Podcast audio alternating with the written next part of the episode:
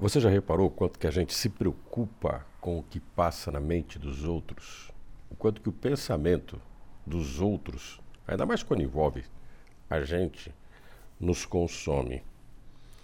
E a gente se preocupa muito pouco com o que pensa. E ainda mais quando pensa dos outros.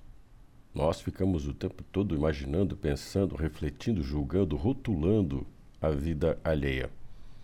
Não conhecemos as pessoas a fundo mas efetivamente temos uma sentença sobre elas que as resume para nós e nos faz agir com elas conforme nós as classificamos, boas ou ruins, com valores ou não, merecimento ou desprezo. Elas também fazem isso com a gente. É, talvez você não seja acostumado a pensar nisso, mas os outros também têm o mesmo poder de julgar e rotular que a gente tem. A forma como a gente sentencia as pessoas também estamos sujeitos às mesmas sentenças. Nossa preocupação com a vida não poderia se sustentar dessa forma. Nós devíamos nos preocupar mais com o que sai da nossa boca do que com o que entra pelos nossos ouvidos.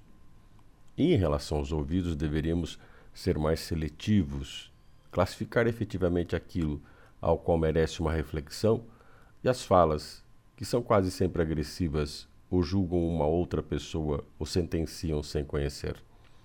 Inclusive também deveríamos, antes de julgarmos, definirmos a condição de uma pessoa para nós ou expressarmos isso para outras pessoas, buscar saber de quem estamos falando.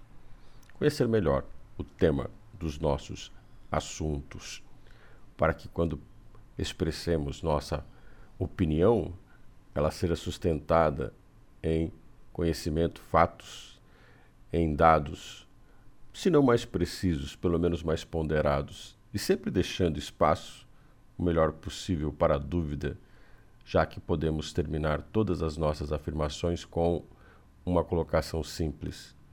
Pelo menos é o que eu penso. Esta é a minha opinião é como eu vejo as coisas. Ou seja, assuma a proporção do que você é e não afirme é assim mesmo. Fulano é desse jeito. Ciclano é uma pessoa desta forma ou daquela forma. Merece valor ou não.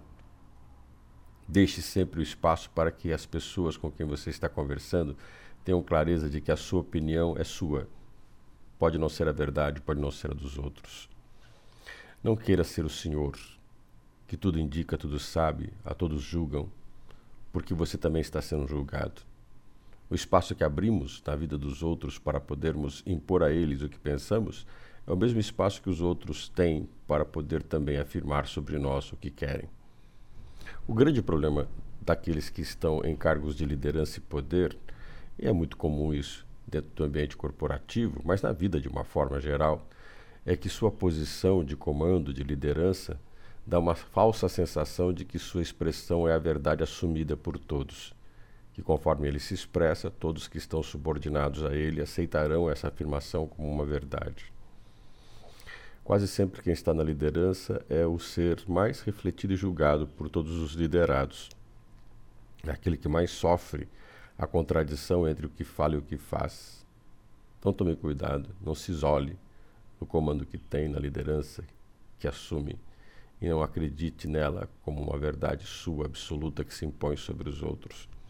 Você está sujeito às mesmas coisas que as outras pessoas e pagará o preço da liderança, do poder que tem, ao julgar sem conhecer, ao condenar sem saber do que se está falando. Por isso, os que têm comando, poder e prestígio devem ser aqueles que mais estudam e conheçam os seres humanos que lideram, porque é isso que o fará ser respeitado. Na mesma proporção que não faz isso, se impõe sem conhecer, rotula, julga, condena, sem saber de quem está falando, o fará ruir aos poucos, minado pela sua soberba e odiado por aqueles que ele, de forma tola, acredita que o amam.